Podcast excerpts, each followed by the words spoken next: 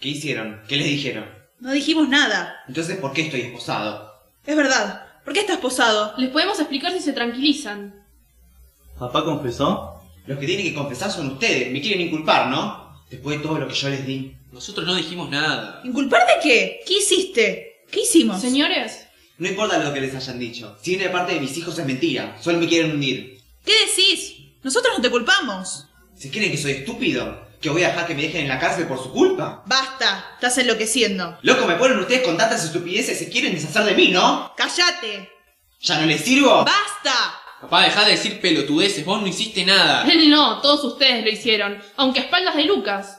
Padres de Lucas, si estuvimos con él todo el día, Ya les dijimos cómo fue nuestro día. Cenamos. Agradecimos al Señor. hablamos de fútbol, Sí, jugaron al parchís. Pueden decir todas las mentiras que quieran. Pero no pueden probar que las matamos sin un motivo. Los motivos están, González. Su familia entera es un motivo. No sea ridícula. ¿Cómo es que una familia es un motivo? Es justamente lo contrario. Es amor, compasión, dedicación. No eh. en su caso. Se olvidaron de que nos contaron todo sobre sus vidas. Su linda pantomima de familia perfecta. Pero están podridos, son capaces de todo. No es ninguna pantomima. Ya quisieran ustedes tener nuestra familia. ¿Familia como la suya? ¿Mi familia como la suya? Navarro, tranquila. Una familia perfecta no se abandona cuando uno de ellos se muere. No nos abandonamos. Cada uno necesita su espacio. ¿Y ahora? ¿No lo necesitan? Parecen estar más unidos que nunca. ¿Ella se lo merecía? No, por Dios. Nosotros siempre estuvimos juntos. ¿Siempre? ¿No hubo momentos en los que ni se hablaban? Pero la unión siempre estuvo. No se engañe, Laura. ¿No se acuerda de lo que dijo sobre su madre? ¿Qué dijiste, Destina? Nada, nada. Que eran una gran mujer. Sí, una gran mujer que merecía morir. ¿Acaso al igual que Carolina? Estaba enferma. Cualquiera en su estado debería morir en paz. Lo de Carolina es diferente, no lo merecía. nuestra madre era quien no lo merecía. Dejen de hablar de Estela. No le llega ni a los talones. Su padre los menosprecia y aún así los siguen defendiendo. Me dan un poco de pena, Navarro. Sí, si no le dicen que hablen, ellos no hablan. A mí no me manda nadie. Si quiero hablar de mi madre, hablo de ella. A ver, dale, a ver si papi te deja. Hablo, ella era un sol. Cállate. La mejor persona que conocí en mi vida. No hables de ella. Ella sí nos valoraba. Y estaba ahí. Callate, Agustín, papá se va a enojar. ¡Que se enoje! Nunca, nunca estuvo. para ¡Nunca nosotros. estuve! ¿Y cómo carajo tenía la comida a la mesa? ¿Cómo pagabas la entrada del puto zoológico? Preferiría ser pobre a tener un padre ausente. Ahí lo tenés al pelotudo. ¿Fuiste vos el que confesó? ¿Me querés meter preso? Seré tu hijo, pero no soy tan boludo. Esta es la razón por la que les voy a pedir a sus hijos que vengan un segundo afuera. ¿Por qué tienen que hablar sin mí? Para tener una mayor claridad. Pero... Ya volvemos.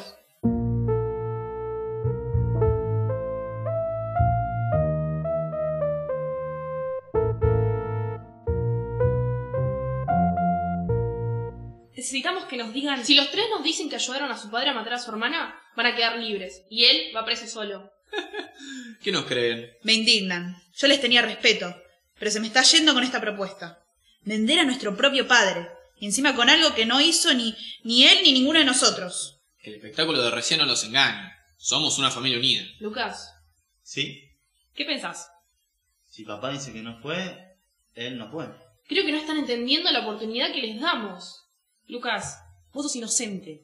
Pensá que se lo castigaría por lo que hizo. Agustín claramente está enojado con tu padre. ¿Vas a ir preso por él? Sabemos que los dos accionaron por la presión que les metió, que él es el motor de este crimen, así que podrían quedar libres. Tranquilos. Si lo hicieron, lo van a lamentar. Nadie hizo nada. Ustedes dos podrían ponerse las pilas y resolver este caso de una vez. No voy a confesar algo que ninguno de nosotros hizo. En este caso, volvamos para que expliquen esto en familia.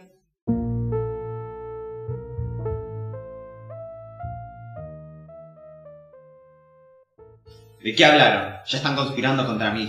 Si sigue así, vamos por mal camino. Sus hijos se negaron a decir que fue usted. Algo que aprendieron bien. Entonces, ¿nos van a decir de una vez que saben? ¿Qué pruebas tienen? Tenemos un testigo que demuestra que esa noche se fueron sin Lucas y mataron a Carolina. ¿Quién? Tenemos derecho a saber. Por su seguridad no podemos revelar su identidad. O quizás no existe y están tratando de que confesemos. ¿Hicieron algo que deban confesar? No, no. eh, ¿Ustedes nos van a decir quién es? ¿Y qué dijo exactamente? Lo siento, no podemos decirles. Entonces no tienen nada. Bueno, hay algo que sí les podemos decir. Otra pista. ¿Saben con qué veneno mataron a Carolina? Evidentemente no. Arsénico. Si se ve en grandes cantidades, es letal, como pasó con Carolina. Ahora, si se da en pequeñas dosis a lo largo del tiempo, genera otro efecto. Causa cáncer. ¿Qué está diciendo? Cáncer como el que tenía Estela.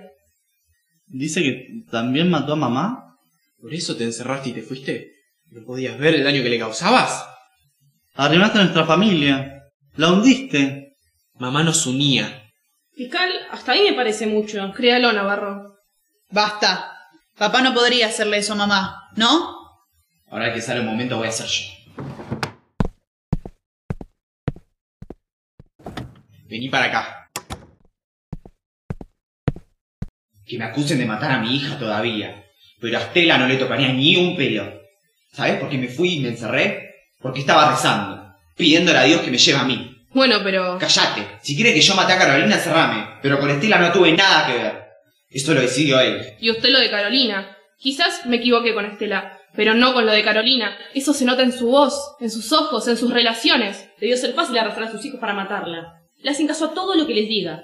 Además, con Agustín no tenía la mejor relación. Según él, ella mataría a cinco personas con un tren y que explotaría un orfanato. ¿Eso dijiste? Es que ella tenía sus cosas. ¿Qué tenía? No tenía nada malo. ¿Yo por qué ayudaría a mi padre?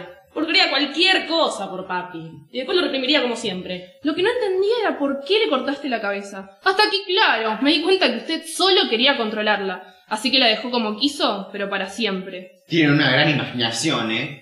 Además se llevan bien con Laura y Lucas. Jamás le quitarías amor entre hermanos. Conmigo se llevaba muy bien. Con Lucas, bueno. A mí me amaba. Callate, pelotudo. Amor. Amor de hermanos, sí. Yo también te amo y Agustín también, ¿no? Sí, sí, sí, sí. Amor de hermanos. O quizás más. Del amor que te calienta en el invierno y te sostiene como una viga sostiene un edificio. Amor de verdad. ¿Quiere decir que se amaban como pareja? No sé, sí. Digo, nunca estuve con otra persona que no sea Carolina. No sé cómo sería. González mató a su hija por rencor o por amor.